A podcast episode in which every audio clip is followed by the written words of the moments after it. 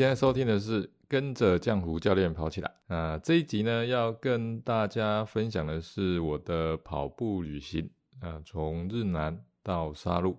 这段又冷又饿的旅程。健康刻不容缓，疗愈身心，正念生活，用跑步改变人生。Hello，你好，我是江湖教练。那如果你是第一次来到这里啊。呃，这是一个针对入门跑步运动相关话题的这个频道，哎，特别适合新手跑步运动，或是你正想要了解跑步的人啊来收听。呃，我们固定每周一都会更新啊，也欢迎订阅收听起来。那我们除了在 Podcast 上的这个广播以外呢，我们也有啊 YouTube 频道，那也欢迎订阅我们的 YouTube 频道哦。我们第一段啊，先来跟大家分享一个大家很少发现的一个车站，叫做日南车站。日南啊，应该很少人会知道这个车站啊。当天我们回来跟一些朋友分享，说我们从日南出发，大家听了哎搞不清楚哎，他就住大雅，但他就没听过日南在哪里啊？日南车站啊，它是一。个呃非常小巧可爱的这个车站，你从最北端啊刚进入台中市的话，第一个遇到的就是日南车站，它的位置啊大概在大甲跟院里的这个交界处，也就是苗栗啊进到台中的第一个的这个交界处的车站，它新建于民国十一年。那今年呢，刚好是一百一十一年，就刚好就是整整一百年哦。它也目前呢，也是这个台中市的这个市定古迹车站，就它是一个保养跟保护非常完整的一个车站哦。建筑的风格啦，还有它的这个完善度，而且它不会过度的修缮，所以它还保有它的非常多的这个原始的这一个呃。建筑的物料非常具有特色。那在日本的这个宫崎县啊，也有一个日南驿站。哎，大家可以上网 Google 一下，看一下这一个呃，跟台湾哦一样同名的这个车站。不过啊，它这个车站啊，现在已经改装的就比较呃现代化了，所以啊，反而你看到这个台中的这个日南。车站啊啊，还比日本啊还有日本风啊！呃，在台中这个日南车站啊，它维持的它原有的这个建筑结构啊，那包含那个木头啊，都还能够呃，就是散发出这个木头的香味。前面的广场啊，也整理的非常漂亮。那你再往前走一点，在地面上啊，你还可以看到啊，就是有一个米仓驿站啊这样的一个字样。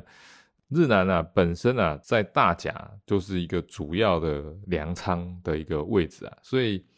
早期啊，在铁路发展的时候啊，它算是一个呃非常重要的一个点啊，所以很早在这个地方啊，就建构了这个车站那，也一直被这个保存下来，也保存的相当良好。那大家有机会也可以去。日南车站走走，然后它前面呢也有这个 U bike 可以借，所以你可以骑着脚踏车到附近逛逛走走啊，重新呢认识呢小小的车站这附近的这个环境。那当天其实啊我们要出发的时候啊，那一天的这个天气雾啊在其实是是非常非常的大，就是气温其实没有很低，就十八度而已。不过啊，因为雾很大。啊，很浓，所以风又很大，在当下的那个情况啊，就有点误判了。我们从台中乌日这边先搭火车出发，那其实早上出门的时候还不会觉得有什么凉意，但到了这个日南啊，准备要出发的时候啊，哇，就觉得哎，好像有点错估形势。那加上呃风大，跑起来啊。呃，流汗之后啊，那种风吹来的体感啊，大概只有十四度啊，所以那天啊，真的是穿的短袖啊，哎，实在是又冷又饿啊。那在整段旅程里面哦，大概印象中最深的哈，就是经过了这个台湾中部的两大河流。那这两大河流呢，就是一出日南的时候，我们就先经过了大安溪，接着会经过大甲溪。很特别的地方就是在于过去啊。你经过这些河川的时候啊，我想普遍的人都是开车经过或者骑摩托车经过。那如果你有在运动、你在骑脚踏车的话，那你可能有骑脚踏车经过。那从上面跑步经过的人就不多了。哎，我也是这个第一次啊，用跑步的方式啊，经过这个台湾中部的两大河流。那第一个我们经过的是大安溪桥，桥的长度啊有九百一十六公尺，将近一公里啊，就可以想象说，哎呀，那个河面啊，真的是相当相当的这个宽广。那那一天其实雾很大，然后风又很大，跑在这么宽阔的河面上啊，呃，是一种非常非常特殊的一个感觉哦。那大安溪是全台第七大河川，所以视野是是非常非常的好。那下一个我们就会经过的是大甲溪桥啊，大甲溪桥就更长了，全长啊有一千三百四十六公尺。也就是一点三公里啊，全台的第四大河川啊，又比这一个呃大安溪啊，整整再多出啊将近四百公尺啊，所以啊，在整个的这个呃路程当中啊，能够用跑步，用最贴近这个在地生活、最贴近土地的一个方式啊，来经过这个两大河川啊，是我在这一趟的跑步里面。可以说是最深刻的一个印象，要不然啊，其实你说台一线到底有什么好看的风景啊？其实并没有诶，大部分的时间，其实台一线本来在台湾，它就是早期除了高速公路以外啊，最主要啊就是南北啊纵贯的一个交通要道。那当然现在啊，因为有国一有国三，那台一线的这个车辆啊，就越来越少了。纵使是如此啊，车流或者是说在景致上啊，那其实还是非常非常的单调。那在这个过程当中啊，其实也没有特别可以去找，比如说你会经过什么样的一个风景点，并没有在城市的路段的时候，呃，我们就要自己找一些乐子，哎，找一些好玩的东西。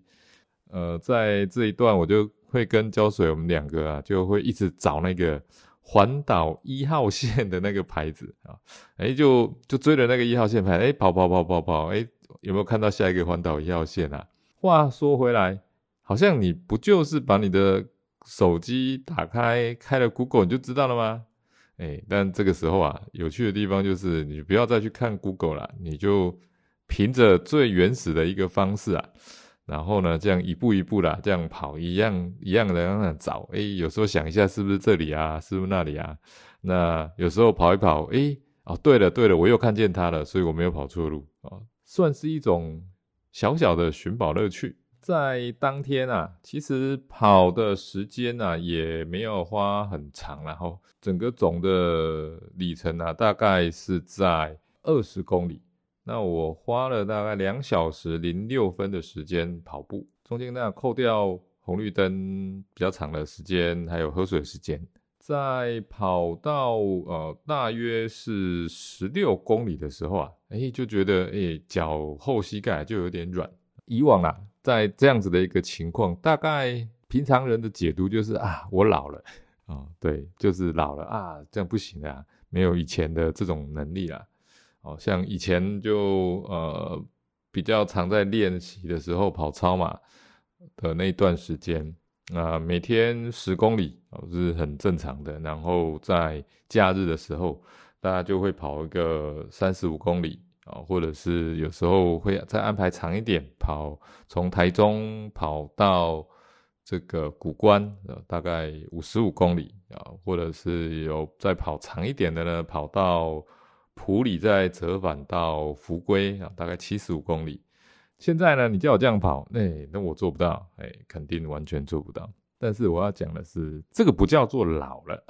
而是啊，跑步其实就是一个非常诚实的运动。套一句这个呃张家泽呃老爸讲的，有练就有啊，没练就没有啊。跑步啊，其实就是这么诚实的一项运动。所以啊，其实不是你老了。而是你疏于练习了，是你把你的时间花在别的地方了，而不是你老了。如果啊，你要讲我现在的这个体能啊，到底跟我以前年轻的时候啊是什么样的一个水准？啊，我可以讲，我现在啦，虚岁已经五十三岁了，那我绝对啊，比我二十三岁的时候啊，哎，还要更强壮好几倍啊，好几倍。纵使我现在哎没有办法说啊非常轻松，像过去呃早上晨跑，哎偶尔就还跑个半马，就是我的 LSD。啊，轻轻松松，我连水都不用喝，现在就没有办法，因为什么？因为你的练习量不够，绝对不是因为你老了 啊。那这一点呢，其实也是跟大家分享了。就当你觉得你的体力衰退啊，你觉得呃没有像以前有那么好的体能啊，那绝对不是你老了，你要赶快再加把劲的开始练习。那如果啊你本来就没有运动的习惯，那觉得哎，好像我现在三十几岁了，哎，开始爬楼梯会喘啊，动一动就觉得很累啊，哎，那绝对不是你老了，而是啊，你疏于让身体训练的时间啊太久了，身体变弱了，已经弱到啊，已经发出这个警讯了。千万不要把变老了这件事情当成借口，你越不动啊，你的这个身体的机能啊，只会越下降。好，这集节目就到这边。那下集节目呢，我将跟你分享啊一个江湖传言：哎，人的一生心跳数是固定的吗？运动会使心跳加速，所以想长寿就不要运动。哎，如果这个是真的，那不是太吓人了吗？好，如果你喜欢这集节目的分享啊，就欢迎到 Apple Park 给我这个五星评价，并留言给我鼓励。